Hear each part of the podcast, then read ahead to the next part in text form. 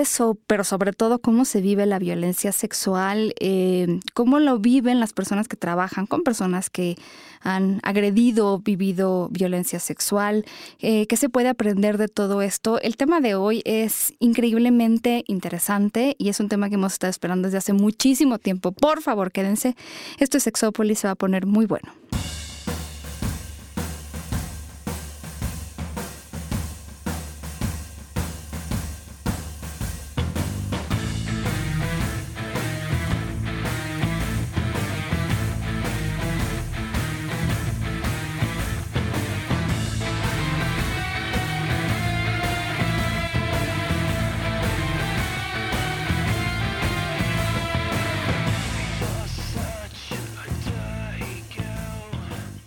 ¿Qué tal? Bienvenidos y bienvenidas a esta cabina donde está mi querido Jonathan Altamirano, muy lindo, como siempre. Hola, Paulina, ¿cómo estás? Qué gusto estar, que hemos eh, tenido como algunos días que no he estado. Sí, unos días has estado... Otros días no, otros días Con tu otra mujer. Con mi otra mujer.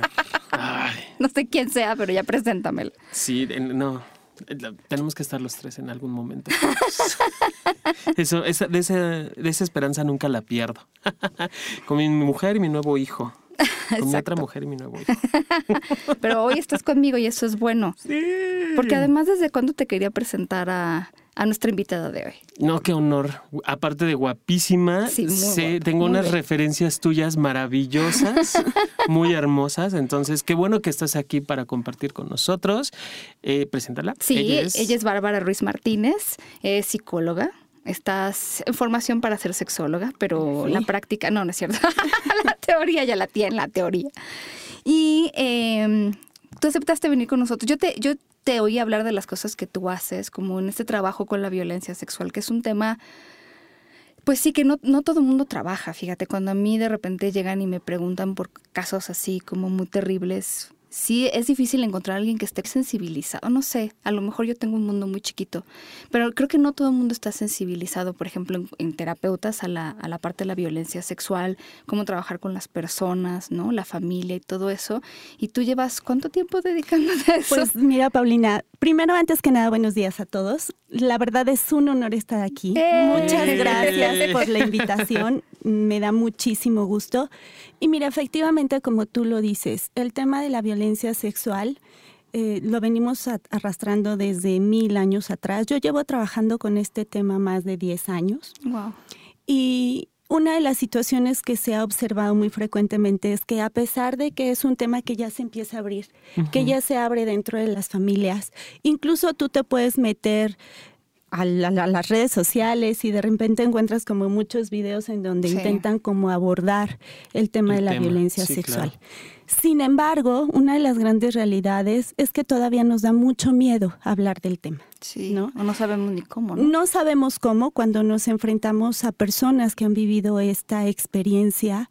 De repente pareciera como si hubieran vivido esto en otro mundo o si tuvieran como una enfermedad que se contagia y entonces de repente no son como muy aceptadas, ¿no? Aparte de todo lo que genera el haber vivido este tipo de situaciones. Sí.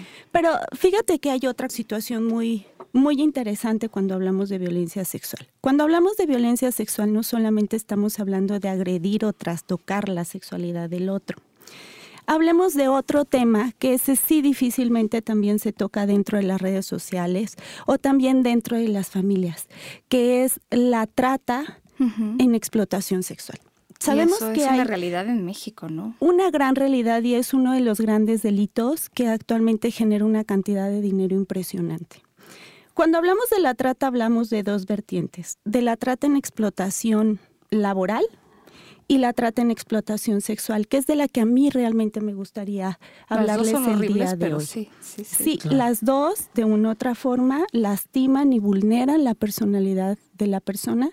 Pero cuando hablamos de trata en explotación sexual, realmente es un tema que en nuestra sociedad no se toca, que está inmerso porque está la parte de la violencia sexual y aparte, ¿no? Esta manera en que cómo las personas se enganchan desde niños, adolescentes y adultos para generar una cantidad de dinero extremadamente alta en los países, ¿no?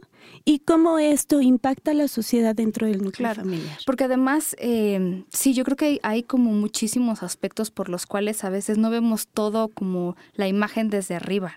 Eh, sí, la parte de los intereses, el dinero, eh, y también creo que muchas a ver, y tú me, todo lo que pueda decir, tú me corriges y me dices, está equivocado.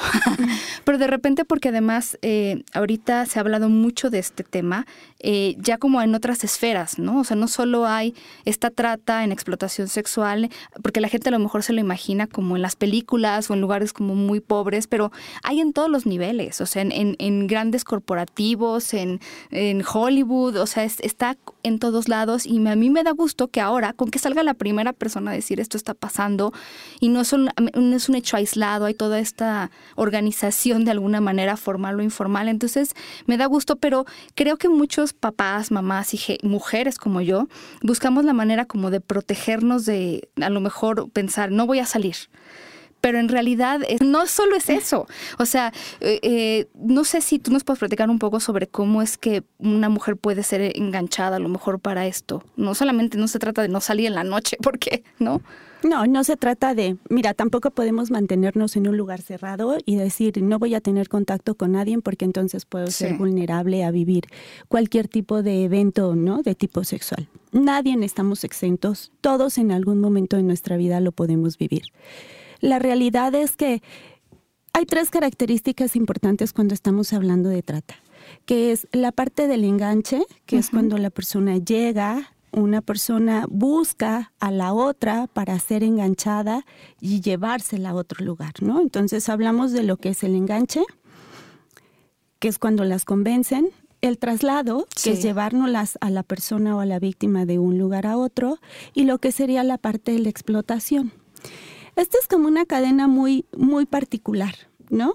Porque el enganchador o el tratante o el enón, como se le dice como muy coloquialmente, es la persona que va a estar buscando a la mujer, al adolescente o a la niña para poderla llevar al lugar a donde va a ser explotada. Los, los enganchadores son muy hábiles, tienen habilidades de manipulación. Claro, son muy manipuladores. Eh, son personas que tienen la habilidad de la palabra muy, o sea, son te dice lo que quieres oír casi. Exactamente, ¿no? Cuando ellos buscan a la persona es porque están identificando cuál es la necesidad que ella tiene, qué es lo que quiere escuchar y entonces con eso es la manera para poderlas enganchar les pueden prometer desde, desde casarse, presentarles a la familia, decirles que las van a hacer estrellas de cine. Y efectivamente, como tú lo decías, no hay como una clase donde tú digas, es que solamente se da en clases bajas. Es un delito que está a todos los niveles, ¿no? Por supuesto, el que más se manifiesta y el que más encontramos porque es el que más se abre es en niveles socioeconómicos más bajos. Porque además yo te puedo ahí ofrecer dinero y cosas, ¿no? Como o sea, a lo mejor si tú es una situación en la que aspiras a tener más cosas o a lo mejor no tener ciertas carencias, es más fácil. O sea, en la medida en la que tú tengas carencias del tipo que sean, te van a pues no sé, enganchar. Claro, y ellos buscan carencias desde la parte económica, la parte emocional y cuál es la necesidad del otro, ¿no? Aparte ellos son muy seductores y no necesariamente tienen que ser guapos, ¿no? Porque de repente pensamos que el enganchador o el enón va a ser como el hombre más guapo del mundo y eso no es cierto, Paulina. Realmente encontramos hombres comunes que a lo mejor lo estás viendo en la esquina y pudiera ser, ¿no?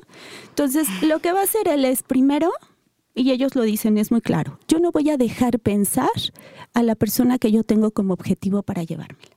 O sea, como de si eso está bien o está mal, o si lo debo de... Okay. Tiene que ser como muy rápido, ¿no? Ellos operan muy rápido. Entonces es primero te contacto, logro obtener a lo mejor tu celular, o si fue por Face, o si fue por alguna red social. Entonces primero intento obtener como verte, después te digo que eres muy bonita, que tienes todo lo que necesitas. Si yo identifico que quieres ser modelo artista o cantante, entonces te digo que voy a tener los contactos y de verdad te lo van a decir de una manera en que tú se los vas a creer. Y entonces lo que va a suceder es que esta persona va a decir, uy, sí, wow. Pero entonces él te dice, pero sabes qué, como yo viajo muy seguido o, salgo, o... entonces tiene que ser como ya, no lo puedes pensar tanto, ¿no? Porque las oportunidades se van. Ok. Pero si ellos observan que es una persona que necesita el trabajo porque su situación económica es muy precaria o vive muy precariamente, entonces lo que va a hacer es ofrecerle trabajo en un lugar donde va a tener muchísimos beneficios. Si él observa que su necesidad es de tener una familia, bueno, pues entonces se va a hacer novia de él, le va a decir que se va a casar con ella, se la va a llevar. Esta es la parte del enganche, donde yo te convenzo y donde tú dices, no, pues sí, eso es lo que quiero, y tú de manera muy convencida aceptas irte con esta persona y tú te vas. Y entonces se pueden ir a diferentes lugares de la República o irse dentro de una ciudad y luego de esa ciudad llevarse la otra. Y yo sorpresa, ¿verdad? Porque cuando llegan a ese lugar él le dice, chin, ¿qué crees? Que los contactos que te iban a ayudar como artista, pues no los he podido contactar. Sin embargo, mi situación económica ahora no es muy buena. Y como ya te enamoró, y entonces ya se hizo esta parte del enganche y un vínculo afectivo de ella hacia él, pues entonces ahora le dice que tiene que trabajar, porque entonces de qué van a vivir, ¿no? Oye, eh, hasta donde voy escuchando parece todo un síndrome de, síndrome de Estocolmo también. O sea, porque también desde el amor entiendo que ellas empiezan a trabajar. Es que el amor es un amor mal entendido. es una droga horrible. Sí, no. Es el apendejador masivo que hay. O sea, porque de verdad ellas, escucho hasta ahorita, van muy conectadas con ellos, van como aceptando todo lo que ellos, ellos van diciendo. Digo, eh, para empezar desde el darles el nombre, el teléfono, todo, una forma muy sutil, ellos les dan lo que, lo que están buscando estas chicas, que esa es una peculiaridad, Pau, de, de, todo de toda relación de violencia, que tiene que ver con yo te doy lo que te hace falta, quiero entrecomillar, te hace falta. Y después, eh, ya cuando llegan al punto donde, bueno, ahora como no hay lana, no hay productores, no hay nadie que te va a ayudar, pues eh, nos morimos de hambre, trabájale, mija. Pero dice, hay, hay, o sea, hay unos que se casan con ellas, ¿no? bueno, hay unos, hay unos que simulan, o sea, sí, hay unos que llegan a simular que hasta se van a casar. Hay, hay una situación muy real. Encontramos organizaciones de hombres donde son, puede operar uno o dos y son como organizaciones muy chiquitas, pero también encontramos delincuencia organizada en donde ya son gente que, es, que tienen la familia completa. se dedica a este negocio familiar horrible. Uno de los lugares, sí, uno de los lugares donde más encontramos y, y, y, es la mata de los leones, por ejemplo, es Tlaxcala y ya actualmente se está dando mucho en Puebla, ¿no? Pero en Tlaxcala de verdad hay de muchos lenones que ayudan a la propia comunidad, que ayudan a la gente de ahí por esta parte de las carencias económicas, que la misma comunidad sabe quiénes son. Pero que no los delatan por esto. Por lo mismo, porque tienen una necesidad que al final termina siendo satisfecha. O sea, es parte de la misma violencia que, existe en el lugar. Además se vuelve paradójico, ¿no? Porque bueno, es cierto que tú te llevas a nuestras mujeres, que después las explotas, pero también es cierto que has ayudado a la comunidad para que esta de una otra forma salga de todas las carencias que tiene. Y fíjate, algo que me sorprende de lo que voy escuchando, Bárbara, es que Tlaxcala es uno de los estados que menos reportes de violencia manifiestan a nivel nacional. O sea, es uno de los que tienen menos índice de violento. Y escucho que es uno de los más altos en el tenor de... Sí, pues porque yo creo que ahí... No sé pues cómo está muy encubierto todo. Sí. Sí, porque hay una violencia pues escondida, ¿no? O sea, la violencia es yo me llevo a tus mujeres, eso ya es violento, porque a ellas las voy a explotar afuera. Y eso es lo que sucede, ¿no? Claro. Entonces, hay lenones que, claro, se casan con ellas, se llegan a casar con ellas, eh, posteriormente les dicen que, bueno, la situación económica ya no es buena, ellas tienen que trabajar, ¿no? Y les enseñan, hay una persona, por lo regular siempre es muchísimo mayor, las cuales va a enseñar a las chicas a trabajar. Ellas trabajan los 365 días del año, ¿eh? Ellas no descansan. ¿Cómo, ¿Serían como la madrota, por dar algún mm, título? Y son las que les enseñan la, la chamba, literal, de cómo atender bien al cliente. Exactamente porque por cada posición o por cada situación que el cliente pide es lo que cobran, ¿no? Y es una relación sexual que no es por mucho tiempo, es una relación coital que un tiempo determinado nada más y el que sigue, ¿no? Y supongo que eso, o sea, meterlas en el trabajo también requiere como un lavado de cerebro, decimos informalmente, ¿no? Como de, porque al principio si yo te digo, mira, vas a hacer esto y cobrar esto, tal vez me dices y yo te digo no. ¿no? Pero lo mejor es como, de alguna manera, entre esta violencia y el que ya no me quede otra, o sea, como siento que podrían arrinconarlas tal vez. Imaginemos que primero la sacan, y después las alejan de la familia. Entonces yo ya te quité esa parte importante que tenías de la familia. Pero aparte, yo conozco a tu familia. Entonces, si tú intentas irte, algo le va a, le va a pasar a tu familia, ¿no? Mm. Entonces empieza a dar como este vínculo de te empiezo a chantajear y entonces no te puedes ir, porque yo puedo lastimar a tu familia porque ellos se acercan y conocen dónde viven, con quién viven, toda la dinámica familiar, hacen la tarea completa, ¿no? Y entonces les empiezan a quitar todo. Llega el momento en que ella no tiene nada, no tiene amigos, no tiene con quién defenderse, ¿no? El único que la puede defender en esos momentos y en esas circunstancias es ese mismo hombre que la sacó de su núcleo familiar, porque ella no tiene contacto con nadie. Entonces, imagínate que alguien se encuentra en un lugar donde estás sola, no conoces a nadie, no puedes hablar con nadie porque aparte son vigiladas. Y entonces, pues llega el momento en que no te queda otra opción, ¿no? Es como una manera de sobrevivir. Porque además este mismo hombre que me violenta es lo único que me queda, aparentemente. Y entonces, pues lo quiero complacer a la única persona, ¿no? Que me queda, tal vez. Exactamente. Y entonces se da este vínculo de, bueno, no hay nadie más, pero él me está protegiendo de aparte de esos hombres con los que voy a mantener relaciones para que ellos no me hagan nada, ¿no?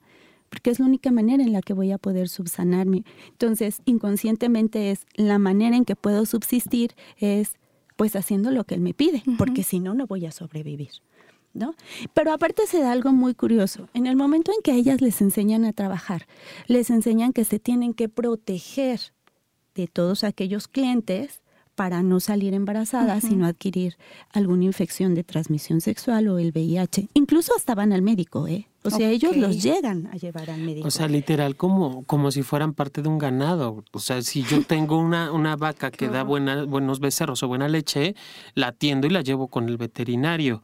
Aquí escucho que va por la misma línea. Como sé que es finalmente el, el servicio que ofrezco y es parte del producto, esta chica, cuido que esté sana claro, cosifico a la cosa, ¿no? Entonces se vuelve una cosa, una mujer se vuelve y se convierte en una cosa en donde de una u otra forma la tengo que cuidar porque me genera dinero. Y claro que si llega un momento en que ya no me sirve, pues voy a buscar a otra. ¿Qué sucede? Aquí sucede algo muy curioso porque ellos operan de esta manera. Muchas de estas mujeres llegan a tener hijos de ellos. Pero ¿por qué no? Nos diríamos, pues lo que menos quisiera a la mejor ella es embarazarse de él. Pero no es una opción ellos les dan la regla que con los clientes tienen que usar condón y no mantienen una relación con un cliente que no acepte usarlo. Pero ellas no pueden usar condón con él. Él sí puede tener relaciones con ellas, porque el objetivo justamente es procrear. Y entonces en el momento en que ellas están embarazadas y el niño nace, este es retirado y es quitado, ellas no lo pueden ver. Y entonces ahora, pues con mayor dificultad se van a escapar, ¿no? Porque a final de cuentas me están quitando un me voy, ya no lo al que yo quiero y ya no lo veo. Entonces, estos hijos son cuidados por estas señoras que les enseñan a trabajar y que posteriormente no sabemos qué pueda suceder también con estos niños cuando sean más grandes, ¿no? Si son varones, muchos de ellos son enseñados y aleccionados para posteriormente seguir la tradición de lo que es el papá. Y si son niñas, bueno, algunas pueden ser vendidas o más adelante pueden ser prostituidas, dependiendo de la necesidad que ellos tengan, ¿no? Estas mujeres tienen derecho a ver a esos, a esos niños, a veces dos días a la semana, a veces uno, dependiendo de cómo te portes, ¿no? Porque si te lo ganas, los ves, pero si no te lo ganas, no los vas a ver. Esa es una realidad que vivimos en nuestro país. ¿Por qué es complicado de repente encontrar a estas chicas que están sacadas de su núcleo familiar? Pues porque son llevadas de un lugar a otro, ¿no? Entonces, en estos trayectos no sabemos dónde pueden estar. La trata se puede dar de manera interna del país, o muchas veces llegarlas a sacar del país, ya sea con documentos legales o con documentos ilegales. Okay. Entonces, por eso hay mujeres que de repente nunca son, nunca, las vuelven a encontrar. Y se las llevan desde muy pequeñas, o sea, digo, de, supongo que de todas las edades, pero también desde muy, muy pequeñas. Mira, yo he encontrado chicas que han sido víctimas de trata de 15, 14, 16 años, ¿no? Que a esas edades, a final de cuentas, si hacemos una conjunción de la etapa en la que están pasando, que es la etapa de la adolescencia, en donde ellas quieren ganarse el mundo y todas las ilusiones que quieren es como eh, ser lo máximo y que piensan que nada les va a suceder en este mundo, ¿no? Son edades en donde son sacadas desde muy chiquitas desde su núcleo familiar. Entonces yo creo que esta es la parte importante, esa es la parte importante que la sociedad debe de saber, que tiene que empezar a haber prevención y hablar con los hijos de los riesgos que se corren ante este tipo de situaciones. Sí, porque además, fíjate, en estas carencias, si yo soy un adolescente y mis papás, o sea, si yo les pido, oye, quiero ser modelo, déjame ir a un casting, me van a decir que no, ¿no? O me van a decir que no puedo viajar, o me van a decir, entonces encuentro a alguien que me va a decir que sí. Y no solo me está diciendo que sí, sino que me va a ayudar a conseguirlo, ¿no? Me va a pagar este el viaje, qué sé yo. Y entonces ahí es donde, sí, o sea, no, no hay comunicación con los papás o con la mamá o lo que sea. Y entonces pues sí, cualquiera que me ofrece algo que mis papás me dijeron que no puedo hacer, porque obvio no puedo hacerlo, estoy en edad, pues este, no lo tomo. Claro. Entonces, fíjate, Pau, ahí acabas de hablar algo bien curioso, porque como ellos invierten en ellas, ¿no? Les pagan el viaje, les las llevan a lugares bonitos a comer, eh, llega el momento en que hasta les compran ropa para podérselas llevar. Es como una manera de convencerte, ¿no? Porque te estoy mostrando un mundo padre, donde hay lujos, hay lugares donde puedes comer rico cuando llegan a la realidad es, además, me debes. Claro, todo lo que, te, he dado. Todo lo que te he dado. Y se convierten en deudas eternas en donde pues ellas jamás van a poder terminar de pagar eso que él, entre comillas, invirtió, ¿no? Porque a final de cuentas lo saca tres veces más de esa explotación que está haciendo con estas mujeres. ¿Y hasta qué edad suelen estar en esta situación ellas? ¿Qué les hace salir o qué les apoya? Digo, una de ellas es que haya una intervención policíaca, me queda muy claro. Pero, ¿en qué momento el, padrote o, la, la madame les pueden dar salida? ¿Hay un punto? ¿No lo hay? ¿Toda la vida se quedan allí? Mira, las que logran salir se intenta que, bueno, vuelvan a recuperar una parte de su vida pero otras jamás vuelven a salir, otras mueren, ¿no? Porque de repente la violencia también puede ser como muy alta en esos núcleos. O otras terminó siendo pues la que les enseña a las próximas chicas o que en, una, en un futuro ellas también se vuelvan enganchadoras, ¿no? Y empiecen a buscar a chicas tan jóvenes como ellas para el propio negocio. Por eso el negocio de la trata es tan prolífero, ¿no? Por eso les deja tanto dinero, porque se convierte en una cadena. O sea, hay chicas que pueden ser rescatadas en algún momento de su vida, ¿no?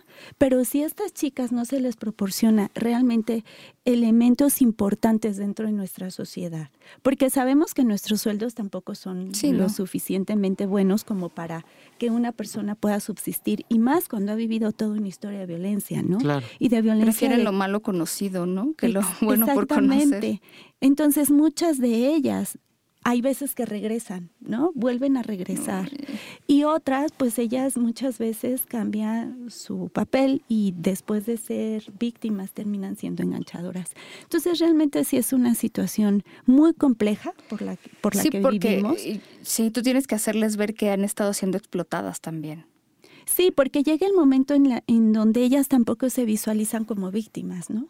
Entonces, cuando en algún momento llegan a ser rescatadas o pueden ser sacadas de algunos lugares donde se da este tipo de explotación, pues ellas te dicen, oye, pues es que lo único que tengo es esto, y entonces tú vienes y me sacas y otra vez me lo quitas, es volverme a dejar otra vez sin nada, ¿no? Sí.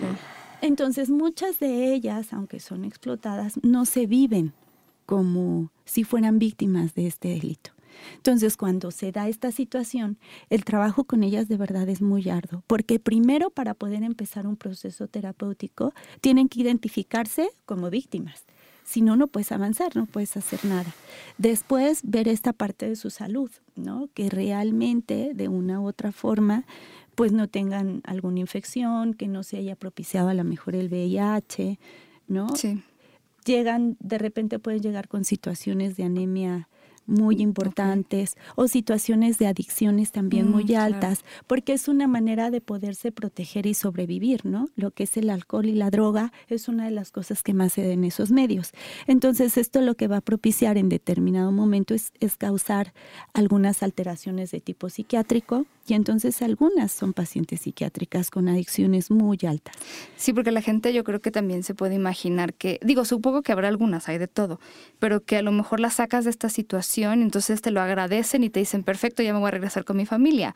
Pero creo que te tocan de todos los casos, desde las que te insultan hasta las que te dicen gracias. Sí, no, o sea, de todos. ¿eh? Yo recuerdo el caso de una chica, 16 años, de Guadalajara, en donde es rescatada justamente en una situación de explotación y ella cuando llega pues estaba muy enojada, ¿no? Porque cómo es posible que la hayan sacado cuando a final de cuentas esta persona que la saque de su núcleo familiar era el único que le, que le brindaba pues de una u otra forma era pues dónde vivir, en dónde está y sentirse de repente medio protegida, porque dentro de su familia pues también vivía violencia, ¿no? Ok, sí. Y entonces te tocaba como eh, decirle mm, tu familia si te espera o algo así. Porque luego también creo, o por lo menos que es que yo veo mucha tele. Eso es bueno.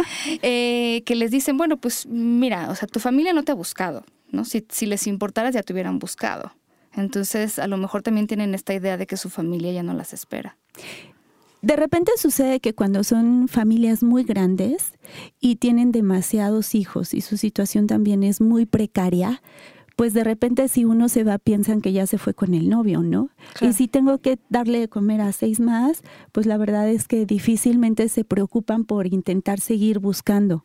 Pueden ah, preguntar, pueden indagar, pero pues realmente también no tienen a veces ni los medios ni el, ni el lugar a donde seguir buscando, ¿no? De repente parte de la educación tampoco no lo enseñan y de repente dicen, bueno, pues igual y se fue con el novio, ya regresará. Sobre todo cuando hablamos de adolescentes, ¿no? De chicas como muy jovencitas, 15, 16, 17 años. Entonces, bueno, esta chica la sacan de este lugar, posteriormente es ingresada a un, a un refugio de alta seguridad se contacta con su familia y uno de los grandes temores es que ella quisiera regresar con la familia, ¿no? Pero bueno, afortunadamente decidió que no. Estuvo en un proceso terapéutico. Actualmente sigue ella en ese lugar y bueno, ahí es como muy satisfactorio, ¿no? Porque logró terminar la preparatoria que no tenía. Eh, ya está a punto de, de, salir de la, de la prepa y quiere seguir estudiando. Consiguió una beca para irse a Argentina. Muy bien. Pero también la realidad es que son muy pocas las mm, chicas que logran salir. Sí, por eso decías que, que se quedara en ese lugar, porque en ese lugar le van a dar la atención psicológica necesaria y a lo mejor conocer a otras personas, no sé, que hayan pasado por lo mismo, ¿no? Sí. No siempre la familia, o sea, obviamente no, la familia es la familia, no es como que le van a dar terapia ahí tal vez, ¿no? Sí. Eh, sí, digo, la familia a final de cuentas siempre va a ser su lugar de origen, ¿no? Y es de la parte de donde venimos.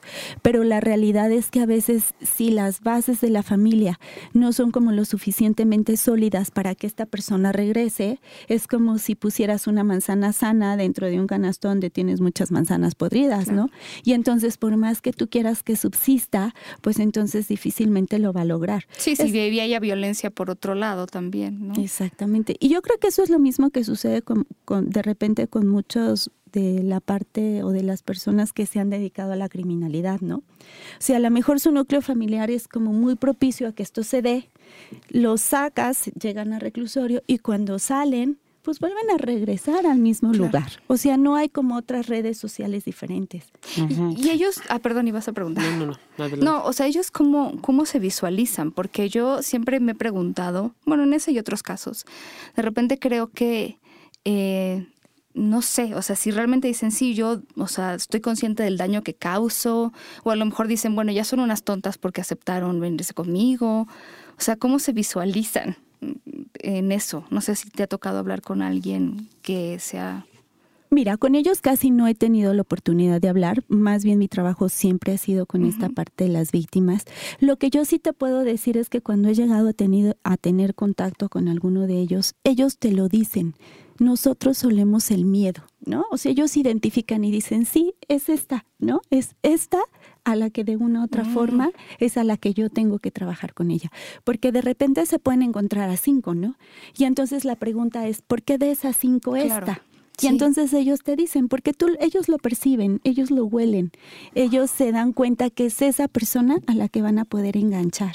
Y aparte ellos son preparados para eso, ¿no? O sea, los chicos que se dedican a ser enganchadores, hay unos que a lo mejor pueden como ir iniciando y van experimentando, pero hay otros que realmente ya es una arte, porque así lo han aprendido en la familia. Y entonces, incluso ellos dicen, no nos involucramos emocionalmente, ¿no? No, pues sí, sí, o sea, no toman conciencia, ¿no? La tienen limpia porque nunca la han usado. Claro. es que, perdón, perdón que te interrumpa, Bárbara, pero eh, bueno, la, etiología es la misma o, el inicio es lo mismo del, abuso sexual. ¿Cómo es que de cinco niños que están juntos, eh, solo es uno el que es abusado sexualmente, ¿no? Y creo que tiene que ver, eso yo lo entendí así y no sé, tú me podrás dar clases en este momento al respecto me parece que tiene que ver con, con, estas necesidades no satisfechas por parte de los padres, que sí hay una carencia que viven ellos o ellas de algo, afectiva, una carencia económica, de, de atención. Autoestima también tendrá que ver. Claro, y por eso no sé si sea así esto que compartes de, de las cinco chicas que hay, ya sabemos quién es la que va a funcionar. porque además si te empiezo a preguntar en tu casa cómo está la dinámica, ¿no? Y me estás diciendo que ni te pelan, ¿no? te hacen, Y tú, te, o sea, de repente, por ejemplo, ¿no? Si a mí me dicen si yo digo, no, es que yo no soy bonita y el tipo me dice, no, tú eres muy hermosa, lo que pasa es que no. Entonces estoy, eh, o sea, le están subiendo la autoestima, claro, ¿no? Con muy malas intenciones. Y también están dándose cuenta que en su casa nadie las pela. O, qué otra cosa podría ser ese miedo que ellos huelen.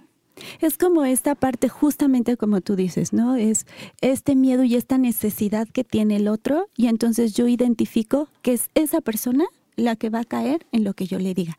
Es justo lo que, lo que comentaba, ¿no? Puedes tener un grupo de niños, porque el abuso sexual efectivamente también se da dentro de las escuelas, y me ha sucedido que es un grupo a lo mejor que te gusta de 20 niños, y de esos 20 niños son agredidos 5, ¿no? Cuando son, por ejemplo, que hablas de algún serial. Y justamente la pregunta es, a ver, ¿por qué de todos estos?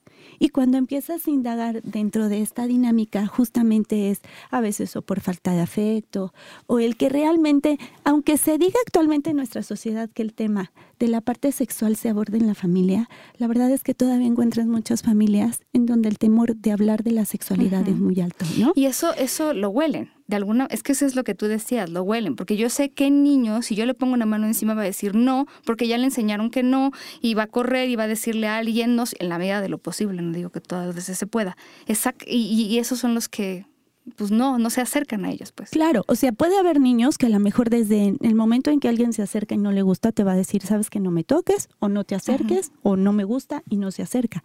Pero a ver, va a haber niños en donde si hay una situación de una carencia afectiva, a lo mejor se pueden empezar a acercar. ¿No? Y si les gusta el que primero los abracen, jueguen con ellos y se van ganando la empatía de los niños, porque recordemos que ese es el primer paso, ¿no? Primero me voy ganando tu confianza. Y en el caso de los profesores hay una jerarquía en donde nos enseñan que el profesor es al que debes de respetar. Eso es muy importante, ¿no? El adulto, te haga lo que te haga, tienes que respetarlo. Cuando, hemos aquí hablado, ¿no? De cuando llega la tía y te agarra a besos, este, te estruja y déjate porque es tu tía. O sea, es como le estás enseñando que tiene eso, ¿no? O sea, que tiene que aguantarse las cosas que le hagan los adultos aunque no quiera. Pero aparte, fíjate, es bien curioso, ¿no? Porque de repente es mucho en las familias que sucede que les dicen, es que debes de cuidarte, cuídate. ¿No? Que nadie te toque y tú dices, pues bueno, está bien que se cuide, pero que no le toquen qué, ¿no? Exacto. Todavía no estamos preparados o todavía realmente no se da dentro de las familias en donde le digas, a ver, hay partes públicas y hay partes privadas. Hay partes que pueden tocarte, hay partes que no pueden tocarte. Y hay partes que si tú no te sientes a gusto y no pues quieres, nadie te debería de obligar. Pero es algo que tampoco lo hablamos, ¿no? Claro. O sea, de repente pareciera que es como algo que existe y que está, pero que no lo queremos tocar. Eso pasa todavía con la sexualidad en nuestras familias. Y de repente de verdad es como muy asombroso el cómo llegan, digo, de repente a donde yo estoy llegan niños, en donde todavía las partes del cuerpo le dan otro nombre, mm. ¿no? ¿Dónde te tocó? Uy, pues no sé. No, de repente, digo, en algún momento tuvimos un niño que nos decía, no, es que jugábamos él y yo con Pepa y Pepe. Y decíamos, pues, ¿quién será Pepa y Pepe, no? Pues bueno, a la vulva le decía Pepa y al pene le decía Pepe. Mm, Entonces, pequeño detalle. mientras empiezas a indagar, ya a final de cuentas te das, te das cuenta como la propia dinámica de la familia.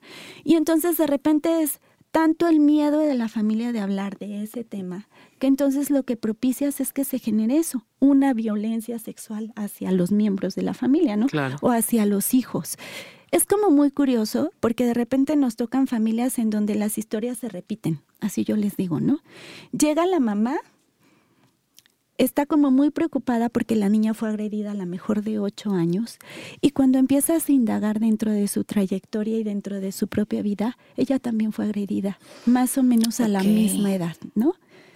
Entonces dices, bueno, ¿y qué sucede? Y de repente ella te, dije, te dice, es que yo sí le dije que se cuidara.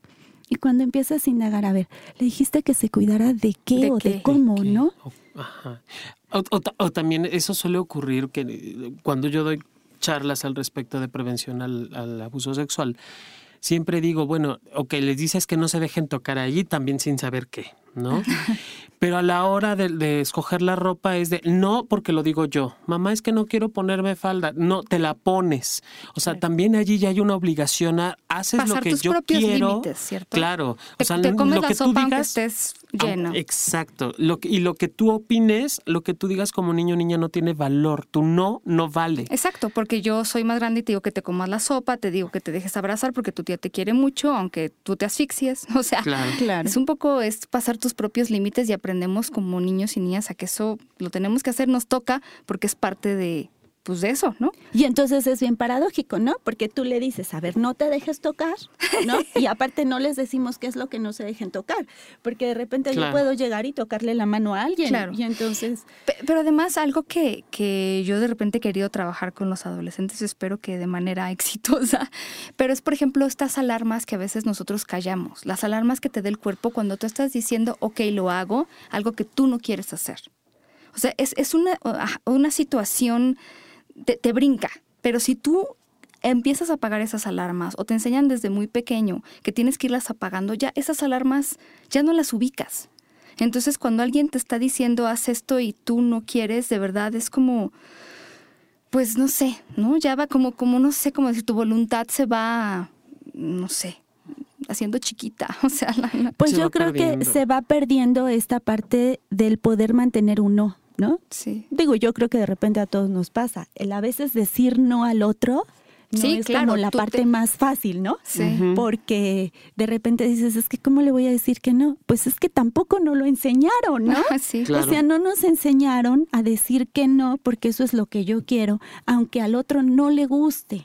Y entonces eso es lo que sucede con los niños. Oye, Damos como los dobles mensajes. Sí. O sea, no te toques, no, no dejes que nadie te toque, ¿no? Pero no te pones lo que tú quieres, sino lo que yo quiero. O es cuando les decimos, es que no debes de mentir, ¿no? y yo Es- miento. y entonces hablan por teléfono y es, ay, no contestes o diles que no estoy, ¿no? Sí. Entonces realmente ahí lo que le estoy dando es el doble mensaje. Y entonces llega el momento de, bueno, a ver, entonces, y ellos ento- entonces, pues los niños, los adolescentes, van aprendiendo a que realmente pues no pueden decir que no cuando deberían de, De decir, decir que, que no. no. O apagar esta alarma que tú dices, ¿no? Que yo creo que esa es como una parte muy importante. El, el empezar a identificar qué sucede en mi cuerpo, que a lo mejor sería como un signo de algo no es correcto de lo que está sucediendo, pero si a lo largo de mi vida, cuando se acerca el tío que no me gusta que se acerque y que me abrace y me molesta que lo haga, pero mi mamá me dice es que tienes que dejar y salúdalo porque es Porque tu te tío quiere mucho. y porque te quiere mucho, pues entonces ¿cómo le hago para hacerle caso a esa alarma interna que me está diciendo que algo no es No, y correcto? cállate, ya ¿no? estamos ahí vinculando el amor con la violencia. No, bueno, es que es una historia que digo. ¿No? Y eso se da mucho en lo que es la violencia sexual. ¿eh?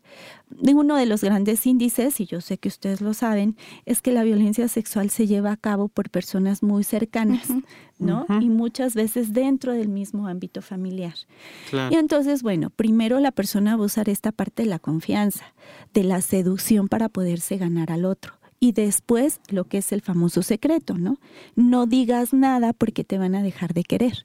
No digas nada porque entonces tu mamá se va a enojar contigo. O se va a poner, no sé. Ajá. Y si de repente, claro, y si esta persona, que es la que está muy cercana, es a lo mejor el tío que está apoyando a la mamá en la situación económica. No, pues ya no, pues pasó entonces nada, la porque la ganancia situación- secundaria, aunque ella lo vea. Claro. Sí, por supuesto. ¿Qué les puedo decir? Es que esto. Oye, tengo que preguntarte algo, porque hablando de los dobles mensajes, ¿te ha tocado, por ejemplo, cosas como, o sea, yo ya conozco a tu familia y a lo mejor te puedo amenazar, ¿no? Pero, por ejemplo, eh, que a lo mejor ahorita que se usan mucho estas fotos, ¿no? O sea, si yo te convenzo de que me mandes una foto y al rato este, tú no quieres hacer ciertas cosas o venir conmigo, no sé, o sea, puede ser usado como chantaje. Sí, sí las llegan a usar. Es que, ¿sabes? A mí me parece, por ejemplo, ahí hay un doble mensaje, ¿no? O sea, podemos pensar a lo mejor en una niña de 15 años que, que la convencen, porque además escuchen esto, o sea, ya lo dijo Bárbara varias veces, estos hombres se dedican a eso, ¿no? Se dedican a eso. Esa es decir, función. 24/7 están en eso, entonces no puedes comparar ni la experiencia ni la edad de un hombre de estos con una niña que es cero, ¿no? Aunque le hayas advertido lo que les hayas advertido. Entonces, si él la convence de, oye, mándame una foto y ahora que se vea tu cara o ahora no, no sé qué. Y entonces, si yo te digo, ¿no? Se la voy a enseñar a tus papás, es más mi miedo de que mis papás me regañen que de ir a hacer algo, ¿no? Que no quiero hacer, por ejemplo, una violación. ¿no? o meterme con otro hombre o, o varios hombres. Entonces ahí es donde perdemos el piso y la perspectiva. Porque entonces no les enseñamos como a los hijos y a las hijas hasta dónde, ¿no? O sea, yo sí me puedo enojar de algo, a lo mejor me puedo molestar, entristecer, pero hay niveles. o sea, Claro. tú no puedes este, hacer, o sea, como des- dicen en inglés, eh, two wrongs don't make a right. O sea, no puedes tener dos males que da como resultado un bien. Entonces, eh, eh, ahí es donde decir, bueno, yo te quiero y la confianza entre nosotros está para que entonces si yo cometí a lo mejor el error de mandar una fotografía este, que ahora me avergüenza, no puedo hacer has- hasta lo impensable con tal de que ustedes no se enteren. Digo, no sé si me explico, es perspe- perspectiva. Claro. Sí, claro. Y bueno, nosotros lo vemos así, pero recordemos que el adolescente llega- entra en un no, no, momento no. de miedo, ¿no? Pero es por eso que Y nosotros entonces, tenemos que darles. Claro. Entonces, sí, se dan muchos casos, ¿eh? Y es muy frecuente actualmente en las escuelas que de repente alguien les pida la foto y entonces ellas acepten y manden la foto, ¿no? Y después estas mismas fotos se ocupen como para presionarlas para que hagan otras cosas o otras situaciones de las que ellas no quieren. Claro, porque además, este, sí, o sea, ve, dile a tu papá, pero ¿a quién le van a creer? Porque tú ya me mandaste una fotografía y entonces esto te pone a ti. Pero además las mujeres que mandan fotografías, que no así los hombres, y, y tengo que decir que con conocimiento de causa y de muchos casos, las mujeres que mandan fotografías son unas cuatro letras, unas putas, unas fáciles, ¿no? Ya no tienen palabra porque ya no son, mm, no sé, inocentes. Y entonces eh, eso ya te, ya te pone en un nivel de, de lo que sea. O sea, yo lo he visto como en casos en donde, eh, por ejemplo, estos, estos hombres, que ahora ya es un delito en algunos países, que comparten estas fotografías que yo te tomé, eh, en lugar de, de decir, bueno, ¿qué le pasa a estos hombres que compartieron las fotografías? Me acuerdo de un caso muy sonado en Estados Unidos, se fueron contra la chica. Entonces, en la misma escuela, porque eran ahí sí iban a la misma escuela, le empezaron a decir cosas a la chica y que ella era una no sé qué, incluso cuando la chica pues ya tenía, era mayor de edad en ese momento, tenía 18 años y pues tenía relaciones sexuales con su novio. Entonces las mujeres no lo podemos hacer ni por cachondas ni por nada. Si lo hacemos somos porque es terribles. Entonces ya con eso a lo mejor yo te puedo decir, bueno, ya no te van a creer porque tú ya me mandaste esta fotografía. Y luego so- sobre todo si no conocemos las leyes, porque yo te puedo, por ejemplo, amenazar a ti que tienes 14 años de enseñar una fotografía tuya, pero lo que no sabes tú de 14 años es que es un delito porque tú estás considerada una niña a lo mejor.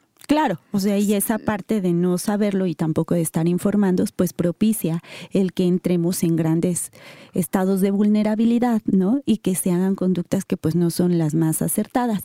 Además, recordemos que el miedo va a actuar como de diferentes formas, ¿no? Claro. O sea, o las puede apanicar y entonces pues siguen mandando las fotos claro. y paralizar y no hacer nada hasta que llegue el momento en que ya no saben qué hacer, ¿no? O hasta que llegue el momento en que esta persona que las enganchó pues se las llevó y que ahí pues ya no hay vuelta de hoja, ¿no? Qué difícil. Que sí, la verdad Pero es- me contaste, me acuerdo y me gustó mucho de un caso de unas chicas que por azares del destino iban al viaje, al último viaje de su vida y fueron rescatadas. E, ese fue, no, de verdad es que yo cuando sucedió el caso de estas dos chicas fue como maravilloso, ¿no? De repente sí decimos de veras que la vida es tan maravillosa, ¿no? que todavía puede hacer como grandes cosas por algunas personas. Fíjate, eran dos chicas en donde conocen a una persona y este, bueno, les empieza a hablar de las maravillas de la vida y se las va a llevar a pasear y, y, bueno, así como que les promete, les promete todo lo que se pueda dar en la humanidad. Y bueno, se ponen de acuerdo para verse en algún lugar, para irse, pero en ese momento él no llega. Pero ya tenía como todo previsto para que ellas se subieran al camión, se fueran, llegaran allá. Pues a final de cuentas resulta que en el trayecto del camino, una de ellas recibe como un mensaje en donde le dicen que su abuelita se pone mal. Y gracias a que ella adoraba a su abuelita, pues esto permitió que cuando llegaran aquí a la Ciudad de México, a la central, una de ellas, este, pues empieza como a indagar de qué hacer para, regresar, a ver a su abuelita, ¿no? Porque realmente a ella le importaba mucho la salud de su abuela. Entonces, cuando ellas llegan aquí, que empiezan a buscar a la persona que las iba a recoger, ¿no? Un, uno, una persona que estaba ahí adentro, eh, un, un oficial, ¿no? Que digo, a veces pensamos que la policía no puede hacer nada, pero también de repente hay personas que son muy rescatables empieza a darse cuenta que había algo muy raro, ¿no? Y además jóvenes. No, porque aparte pues eran jóvenes, eran mayores, eran menores de edad, estaban viajando solas, las vio pues muy desconcertadas sin saber con exactitud con quiénes iban. Y entonces él les empieza a preguntar. Y ya cuando les empieza a preguntar, una de ellas le dice, bueno, la situación de preocupación por su abuelita, pero la otra le manifiesta que había alguien quien las iba a esperar. Ok. Y entonces este hombre la verdad, muy, muy hábil, eh, les dice, bueno, pues empieza a buscar a la persona que las esté esperando. Y en eso él llama, ¿no? A, a, seguridad pública. Y en el momento en que llama a seguridad pública, él sigue observando a estas chicas. Y cuando se acercan a esta persona, por la manera en que se iban a contactar, es cuando a él lo detienen. Muy bien. Digo, la verdad es que es de esos pocos casos asombrosos. Pero, ¿sabes por qué también me gusta? Porque creo que ahí una persona puede hacer la diferencia. O sea, una persona que hable. Yo sé que el miedo y hay muchas cosas ¿no? involucradas. A lo mejor si yo estoy en una comunidad en la que ya sé las familias que se dedican a eso y nadie me va a querer apoyar, pero es que a veces de verdad una llamada anónima, yo... Eh, eh, tengo un amigo que trabaja en la Policía Federal y me decía muchas veces, como yo le decía, ¿por qué vas a estos lugares? O sea, como quien te da el tip. Me dice, muchas veces son llamadas anónimas. Entonces, si ustedes viven en un país en el que tienen esa posibilidad, de verdad no lo echen en saco roto porque eso puede cambiarle la vida a alguien. O sea, obviamente van a averiguar, van a ver si es cierto y todo esto, pero, pero ese trabajo lo hacemos todos también. Sí, una llamada anónima puede ser el salvar la vida de muchas personas. Fíjate, hace algunos años, ahorita que hablas de esta parte de, de, los asuntos que se dan de esta, de esta magnitud, recuerdo que atendimos a una chica adolescente también, muy bonita la niña, ¿no? Muy simpática. Pues entonces resulta que quien se encargaba como de enganchar a muchas, a muchas chicas, ella le ayudaba a su papá. Porque su papá la había seducido desde muchos años atrás y, ella mantenía relaciones con su. Entonces recuerdo que ella, este, de, en el momento en que estamos, se está trabajando con ella, el día en que ella le van a tomar la declaración, ¿no? Porque pues le dicen que hay una situación que no puede seguir así, porque ella destapa que fue agredida por otra persona, no su papá, más no por su papá. Entonces, el día que a ella le, le están tomando una declaración, ella en esta parte de más bien como de presunción de todo lo que ha hecho, sin darse cuenta, empieza a hablar de la dinámica que se da con el papá y de cómo ella invitaba a muchas de sus compañeras de la escuela a que fueran. ¿no? Y entonces su papá les pedía permiso a las señoras para que las chicas fueran y les compraba cosas porque, bueno, su situación económica era bastante buena, ¿no? Él se dedicaba mucho a esta parte de la pornografía porque les tomaba fotografías y las, y las andaba como pues divulgando. Una situación económica muy buena. Él en sus ratos de ocio se dedicaba a pilotear aviones, ¿no? Imagínate, o sea, su situación económica no era mala. Se llevaba a las chicas a Cuernavaca a pasear, a las de las amigas. Y entonces este, este asunto se destapa precisamente porque ella empieza a hablar como esta parte de la seducción, más bien como presunción, ¿no? Y hasta después se da cuenta que pues lo único que hizo fue como destapar lo que estaba sucediendo en esta situación con el papá, ¿no? Y que realmente era un delito lo que estaba pasando. No, además, eh, no sé cómo, cómo ella lo habrá significado, justificado esto que el papá no hacía de las fotos, o sea, el negocio familiar o, o qué será, pero, pero bueno, pues también caer en conciencia de que esas fotografías estaban dañando. Exactamente, pero ella lo veía como parte de la dinámica. Para ella era como muy normal, ¿no? Es que sí. O sea, para ella era normal poder mantener relaciones con el papá, el poder invitar a las amigas para que tuvieran relaciones con el papá, o que de repente el papá invitara a personas adultas a tener relaciones con ellas, ¿no? Pero ¿Qué nivel de lavado de cerebro? Hasta que ella lo abre, pero fue como muy curiosa, porque ella lo abre con esta parte no como de es algo Sí, malo, no. sino como estoy presumiendo eso que yo sé que nadie ha hecho en su vida. Claro, y soy muy hábil y buena, porque ¿con quién más le vas a poder hablar y decir todo lo buena que eres para hacer las cosas que te pidieron que hicieras? Sí, porque aparte estas chicas, digo, sabemos que la estimulación sexual pues muchas veces empieza desde muy pequeñas, ¿no? Y entonces a la larga ellas también se vuelven seductoras. Sí, y es que además, bueno, eso también hay que decirlo, porque entonces si yo tengo una mujer que también de repente he visto casos en la tele, si tengo una mujer que me ayuda a esto, entonces más fácilmente tú vas a poder como tener confianza en de, por ejemplo, si te digo, nos vamos a ir los tres, ¿no? O sea, yo, yo te quiero a ti seducir y entonces te digo, bueno, sí va Jonathan, pero voy yo también. O sea, yo soy mujer, tengo, no sé, tu edad y nos vamos a, o sea, no te voy a dejar sola con él, que no lo conoces, porque ya te dijeron que no te vayas sola con un hombre, ¿verdad? No te preocupes, yo voy a ir. No, bueno. Y si aparte tú ya te ganaste mi confianza, pues yo te voy a decir, claro que sí, vamos, no va a pasar nada, ¿no? Porque a final de cuentas ya hay como esta parte emocional en donde te ganaste mi confianza, antes me demostraste otras cosas en las que yo voy a confiar en ti. Y entonces, pues las adolescentes de verdad sí se llegan a confiar y entonces de repente caen muy fácilmente, ¿no? Eso mismo les pasa en las redes sociales.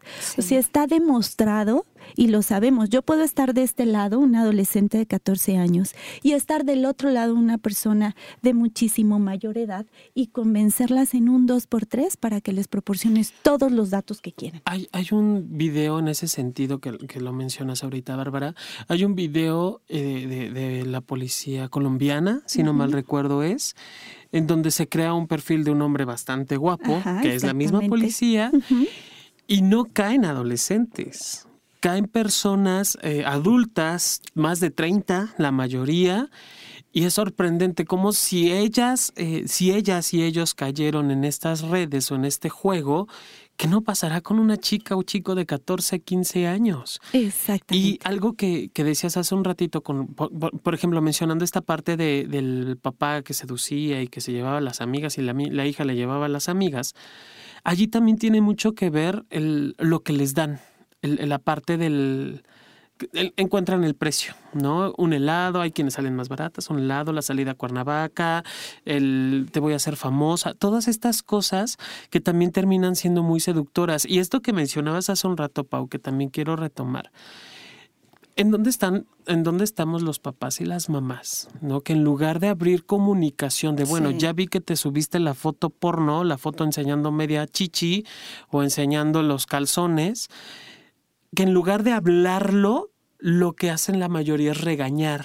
No, Y sea, obviamente corta total la comunicación y en lugar de beneficiar a la familia, ese tipo de circunstancias, lo único que hace es distanciar aún más. No, no, cállate. En, en Baja California, una colega sexóloga trabajó justo con una familia en donde un adolescente, no sé si subió, compartió una fotografía y no sé qué tendría la fotografía porque es lo de menos. El caso es que los papás se enteran, el papá la regaña de tal manera que ella se siente menos que basura y no merecedora de nada y se quita la vida. Entonces, en cuanto el papá sabe ¿no? que todo esto pasó y que tuvo que ver con lo que él le dijo, él también se quita la vida. Dime ahí quién gana. Nadie gana. Absolutamente nadie gana. Y todo por una cuestión que se pudo haber arreglado. Fíjate, estaba justamente buscando. Hay una película del 2013 que se llama Hombres, Mujeres y Niños. Yo ya la he mencionado, pero me gustaría que la vieran porque a lo mejor se van, o sea, son diferentes papás y mamás y a lo mejor se van a ver reflejados o reflejadas en alguna de estas situaciones, porque justo ahora que tú estabas diciendo lo de las redes sociales, en esta película hay una mujer, o sea, hay como diferentes perspectivas de este abordaje y todos se supone que van como en la misma escuela, creo.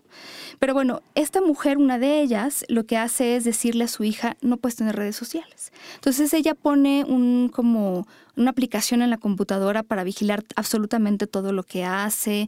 La vigila, o sea, la tiene vigilada con GPS desde que sale de la escuela. Entonces ella, es lo que te decía desde el principio, ¿no? Ella está, según ella, muy segura de que no va a pasar nada porque él está vigilando. Entonces, bueno, ya vemos a lo largo de la película que esa no es la manera de hacerlo, ¿no? Tampoco, o sea, hay como diferentes modos de hacerlo. Creo que eh, por la magnitud en la que están las cosas ahorita, sobre todo ahorita, y eso que esta película, bueno, no tiene tanto, pero no puedes tapar las cosas solamente así. O sea, nada te puede evitar el comunicarte con tus hijos, tus hijas y el educarlos en esto.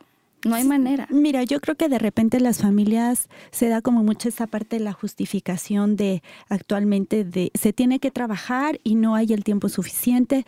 Yo creo que se debe de dar el tiempo, ¿no? O sea, final de cuentas sabemos que los medios de comunicación tienen un medio muy importante. Sabemos que la parte de la mercadotecnia es otra parte en donde a los adolescentes les encanta, ¿no? O sea, les encanta usar marcas, les encanta ir a los eventos no, pues sí. ¿no? Y entonces esta parte es una de las que logran engancharlos, ¿no? Por supuesto. Porque si saben que le encanta la marca del pantalón X y si se lo van a dar y se lo van a ofrecer y en su casa todo el tiempo le dicen que no, pues él va a buscar los medios, ¿no? Por supuesto. Y entonces si la mamá y el papá están tan ocupados Claro. como en todas las circunstancias de estar trabajando, ir, venir. Entonces tampoco se dan la pauta de saber qué es lo que sucede con ellos. Y además la conversación, el no, y te digo por qué no, o cómo, si realmente lo quieres, cómo puedes hacerle para ahorrar dinero. O sea, no solamente, es que esta, esta parte de dictadura familiar, de no porque lo digo yo, y tú no tienes derecho a opinar, no lleva a ningún Que puedo lado. entender el miedo a perder, a, a perder a la familia y de allí vamos reaccionando o sobre reaccionando con emociones de este tipo, ¿no? De no me gustaría perder a mi hija o perder a mi hijo, etcétera.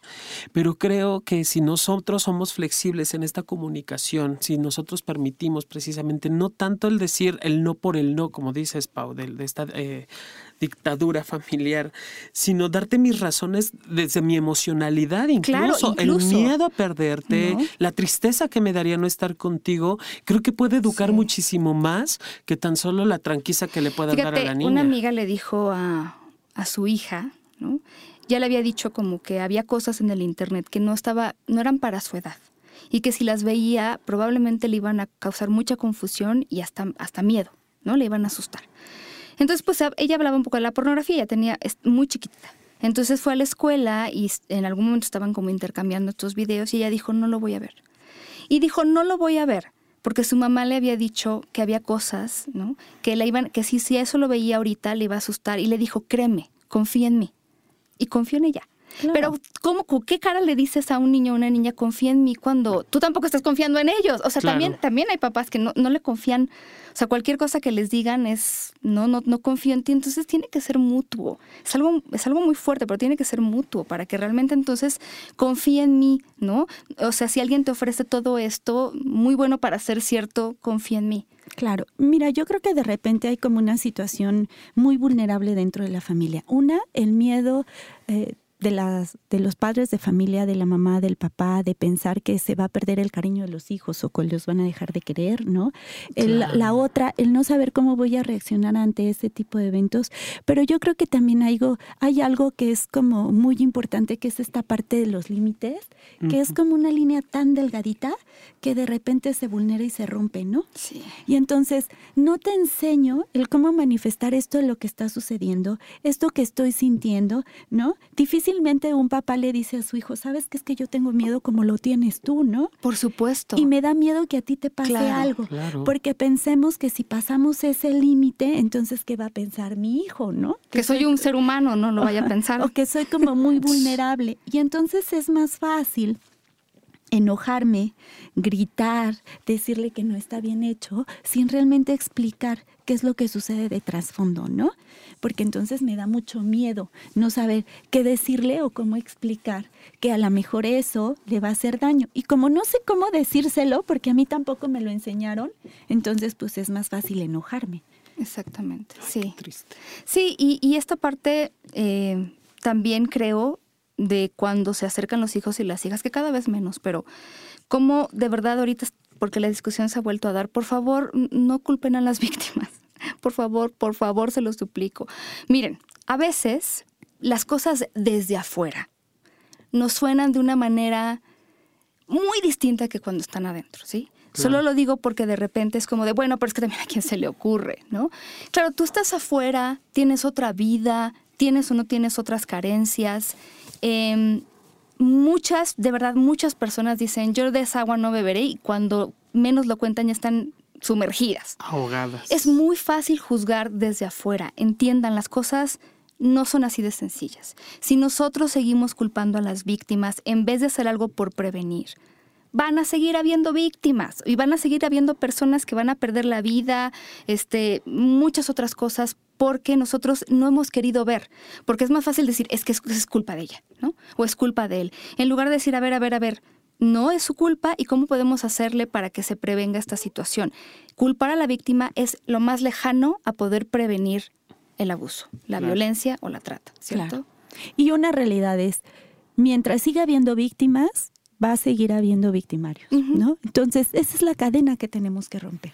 Empezar a ver una buena prevención, empezar a sembrar cosas diferentes para que las personas reaccionen de forma diferente, para que sean más asertivas, para que puedan saber qué hacer y cómo actuar ante diferentes situaciones, pero también tener el conocimiento de lo que es, de cómo operan, de cómo actúan. Si yo logro romper esta cadena que se da, entonces va a empezar a haber menos víctimas y por supuesto va a empezar a haber menos victimarios. Pero mientras existan víctimas, va a haber victimarios, porque no puede haber uno sin el otro, ¿no? Entonces, yo creo que esa es la parte importante de este programa, que tiene que haber una prevención, que tenemos que hablar de estos temas, que tenemos que decirle a nuestros hijos lo que nos sentimos, lo que nos angustia, el por qué se los decimos. Y a medida de que esto se abra y se tenga el conocimiento de lo que realmente sucede, entonces se va a empezar a hacer una prevención. Sí. No, y en esto confíen en nosotros, confíen en alguien que lleva muchos años de experiencia en esto y que ha visto las cosas de verdad. Eh, supongo que muchas veces partes de tu trabajo no han sido fáciles y sin embargo les está destilando el conocimiento en una hora de programa y confíen en eso, ¿no? Confíen también en las cosas que les decimos, no se los decimos de gratis. Em, lo malo es que se nos acabó el tiempo. Lo bueno es que yo me voy muy feliz, mi querida Bárbara Ruiz Martínez. Muchas gracias por estar aquí. No, yo me voy más feliz de verdad. Es, es muy grato el haber estado, el estar con los dos, ¿no? El poder compartir un poco de, de esa experiencia que a lo largo de los años se ha dado. Y en verdad, muchas gracias. Gracias, de verdad. Muchas gracias a ti. Mi querido John, Pau, Pau. Siempre aprendemos algo nuevo. No, bueno, muchísimas cosas. Muchas cosas nuevas. Muchísimas cosas. Yo salgo de aquí, le pienso como tres horas, le de vuelta, regreso.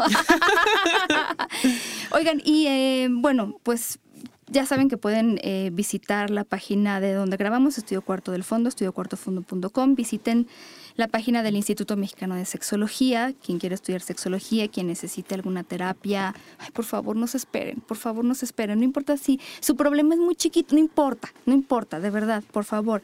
Es www.imsex.edu.mx y con John también pueden tener atención de muchos tipos. Hay gente muy especializada. Sí, por supuesto, contáctense con nosotros a Sayume Sí, Sexología Integral.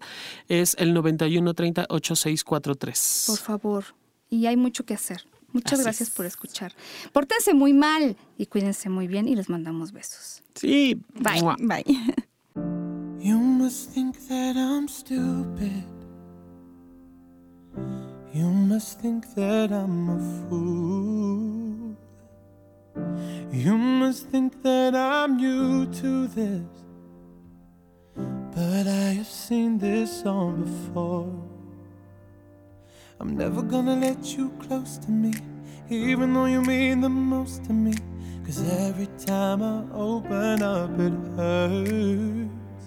So I'm never gonna get too close to you, even when I mean the most to you. In case you go and leave me in the dirt.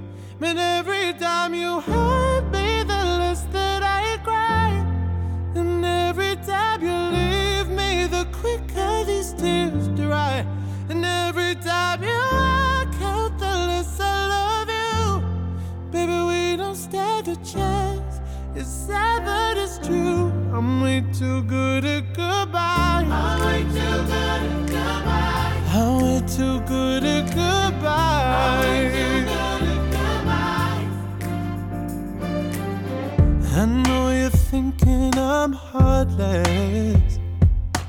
I know you're thinking I'm cold. I'm just protecting my innocence.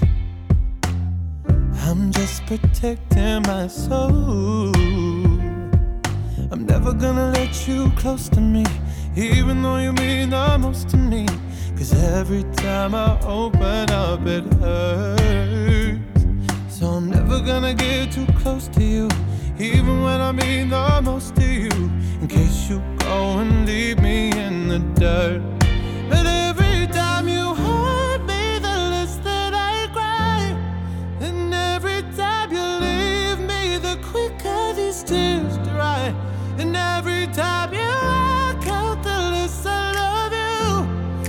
Baby, we don't stand a chance. It's sad, but it's true. I'm way too good at